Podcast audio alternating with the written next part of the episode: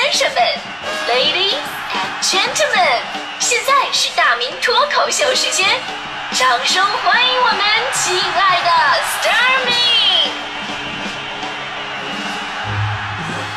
好，欢迎各位来到今天的大明脱口秀，我是大明。咱们都知道，生命在于运动。哪怕是最简单的走路，都对身体呢是一种非常好的锻炼。所以呢，自从手机有了这个微信运动这个功能之后呢，在朋友圈晒你一天走了多少步，已经成了很多人每天必须关注的一种生活了。然后，比方说我们领导，我们领导现在是一位资深的马拉松爱好者，所以经常在步数排行榜上看到他，哎，非常变态的什么四万步、五万步什么的。但是我要找我自己的位置就比较麻烦，因为我每天我都是坐办公室写东西嘛，一动不动，最多几百步啊。微信里边好几千人呢。那天我就特别好奇，我想我到底能排在什么样的位置呢？就排行榜我往下翻了两分四十秒，终于找到了自己。所以我特别希望这个微信运动能不能像淘宝一样，就弄个类似的价格由低往高的这么一个排列。那天我竟然惊奇的发现，就算我只走了几百步，我们领导还是在后面给我点了个赞。然后我就问领导，我说领导，我这么少的步数，你怎么还给我点赞呢？你找我不嫌麻烦吗？领导说，啊，没事我就是为了羞辱你一下啊。其实这两年啊，我就观察了，说我们单位确实有些人每天微信步数都特别的多。刚才说了，大迪每天固定两万步，他最大的梦想就是希望这个微信步数能够跟自己的月工资换一下。然后我的前搭档黄欢，黄欢每天也都是一万多步，非常稳定。就最开始我还真的以为他每天都运动哈，后来有一次就是我们在单位就赶评奖节目，那天我们俩基本都待在一起的。临了我一看微信的步数排行，我五百六十步，他一万两千步。我说凭什么？你就那有眼巴前你动都没动，你一万两千步怎么来的，是吧？那，我就五百六十步。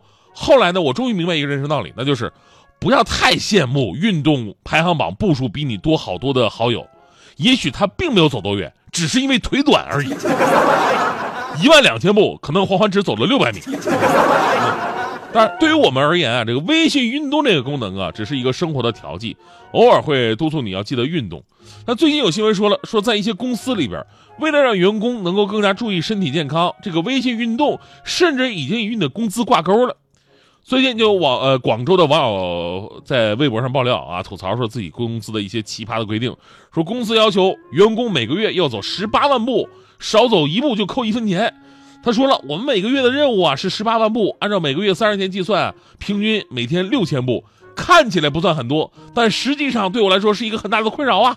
因为这位网友平时工作都在办公室，上下班呢可以地铁直达，所以说仅靠上下班步行是无法完成每天的任务的。他测试过，说如果正常上下班，每天步数呢大概在两千五百步左右。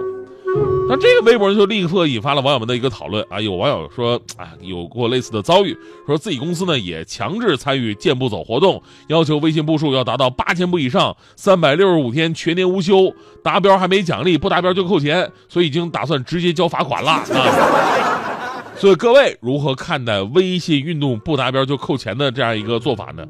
有的人说啊，说六千步真的不多，而且是为了身体好。有人说了，说看起来不多，但是对于很多坐办公室的人来说啊，下班还要花个人的时间去走路，明显增添了负担。还有说了，说这侵犯了员工私人时间。也有网友说，说目的是好的，但不要扣钱啊，可以换成奖励的方式，对吧？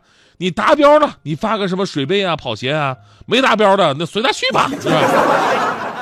其实咱们说，从法律的角度来讲，这种扣工资的方式，没有任何的法律依据，强制肯定是不合理的。那我个人觉得呢，每天六千步吧，还真的是每个人应该去响应的一个号召，对吧？这不是说耽误耽误你的私人时间，即使是你的私人时间呢，也必须得有合理的运动规划，对吧？这也不是说跟你的工作毫无关系的，一个好的身体，才能让你更好的为事业而努力嘛，对吧？大迪同学就特别不屑说：“哎呀，六千步有什么好争议的？我们女孩子随便逛逛街，那就是一万步，逛街就可以了吗？”我说：“算了吧，逛街还随便容易随便花一万块呢，不是每个人都像你这么穷能忍得住的，对吧？”所以呢，这个咱们离开单位有没有资格强制员工运动这个话题啊，咱们不能否认，就是大家伙普遍来讲真的是缺乏运动。而且这缺乏运动的背后吧，也许并不是说你没有时间，也不是说你没有精力，只是缺少了一个运动的理由而已。相反的，我们却有很多不运动的理由，甚至有网友能把说家离单位太近，都当不成，都当成了完不成这个这个六千步的这么一个理由。这个总结一下，是不是说你太懒了呢？就这么说吧，大迪为了早班不迟到，大迪他们家离我们台就六百米，对吧？但是大迪仍然每天能走两万步。你知道大迪是怎么做到的吗？我告诉你，大迪的秘诀：每天下班从我们单位坐地铁一号线南礼士路坐到建国门，再从建国门走回到南礼士路。做人就是要有这种神经，不是那个精神，对吧？大家伙都知道，我上周正好年休，我去日本旅游了。然后我每天的微信步数呢，从五百一下子变成了一万五千多步。因为日本我们说了，这个出租车特别的贵嘛，每天你必须坐地铁啊、公交什么的，所以每天自然而然的你走的路就会很多。然后我就有一个感触，那就是你发现这个日本的胖子很少，是吧？然后呢，老年人未必比咱们长寿太多，但老年人他们的身体状态都特别的好。啊，我我记得就是有一个酒店，当时是这个一个老太太给我们上菜的啊，忙前忙后上菜倒水。后来我问她，我我问你多大岁数了？老太太说七十二了。说实话，我真的看不出来。当时我吃的是那种日本的那种怀石料理嘛，怀石料理这个上菜服务二十多道菜，一道一道往上上上，上一道跪一次，上一道跪一次那种的。然后呢，老太太真的是身轻如燕，跪在那儿就那脚尖一点，噌的一下人就站起来了。而且完全靠腰腹力量，你知道吗？而我想站起来，我就好像那个乌龟翻壳一样，真的，我得我得支巴半天。好，我们说这里边有饮食、生活环境的一些因素，但是日常的身体锻炼其实起到了不可或缺的作用。而走路就是最简单的锻炼方式了。所以呢，我上周末我回来的时候呢，我就把徐强找来，我俩这个喝点酒啊，撸点串什么的。然后呢，一边撸串的时候，一边感慨微信步数这事儿。强哥说是他也很在意这事儿。之前呢，发现微信步数自己排名只是排在几十名，羞愧难当啊，就发誓努力要做到第一名。后来呢，经过十几天的努力，强哥终于成功了，他把排在他前面的几十个号都删了，每天自己都是第一。我说强哥，你这不是骗自己的吗？对吧？像咱们这种年纪，对吧？代谢都慢了，应该注意运动了。保养身体才是最。强哥，你来尝尝这个金皮子烤的还不错。这个，刚才说到哪了啊？对，注意运动，对，注意运动。其实呢，咱们每天只要挤出一点点时间，对吧？走走路，其实就挺好的了，对吧？强哥，咱先干一个，先干一个。你看，和我们中年男子在一起是很可以很励志的。道理大家伙都懂，最重要的就是一个改变自己的决心。就那天晚上，我俩喝完酒，第二天早上一醒，我再一看我那个步数排行榜。对吧？强哥高居第一位，正好一万步。我再一看时间，这才早上八点啊！然后我给强哥发微信，我说：“强哥，你太牛了！昨天晚上咱俩刚说完，你今天早上就去晨跑去了。”结果过了半天，强哥回了一句：“晨跑个鬼啊！昨天晚上那烤串是不是有问题啊？我拉肚子跑了一晚上厕所呀，跑的我腿都软了。”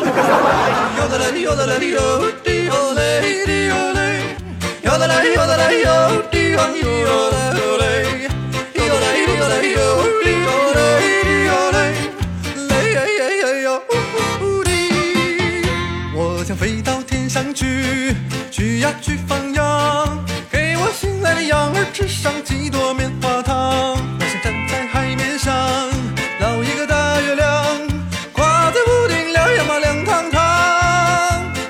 想任性，我就任性；我想倔强，我也能倔强。看你们谁能把我怎么了？